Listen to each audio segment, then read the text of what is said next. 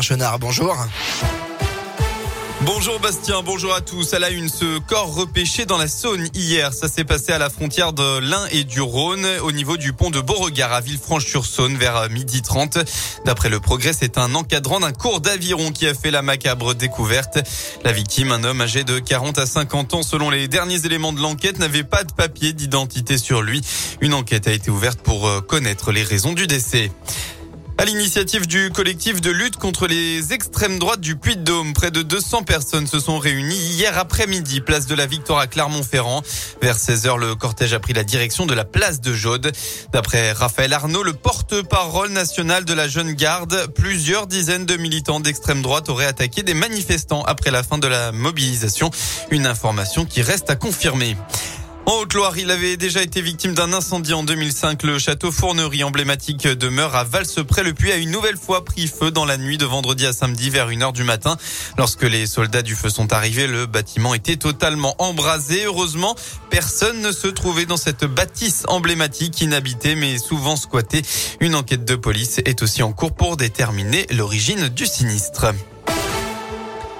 En sport, trail, VTT, triathlon, sport de montagne sont les oubliés de la télé. Contrairement au foot, au rugby ou encore à la Formule 1 qu'on peut voir partout, les sports dits de nature ne sont pas ou peu diffusés alors que 34 millions de personnes les pratiquent en France. C'est pour ça que 100% Outdoor.tv vient d'être lancé lundi dernier. C'est une plateforme numérique vidéo en accès gratuit. On pourra y suivre en direct des épreuves dans toute la région. Et le premier événement couvert, c'est le Lyon Urban Trail qui a démarré ce matin. Il y aura aussi des replays et des teasers des plus belles épreuves comme la MB Race, la Transmorienne Vanoise, le triathlon de l'Alpe. Rire Eric Garcia de l'agence Infinity Nine Media à l'origine du projet. On est tout simplement parti de, de la liste des sports outdoor du ministère des Sports qui contient 35 sports. Et à partir de cette liste, on a supprimé tous les événements motorisés dont on n'avait pas l'impression qu'ils appartenaient à l'esprit euh, outdoor qu'on voulait mettre en place, euh, qui est une philosophie euh, de sport proche de la nature, de partage, de proximité.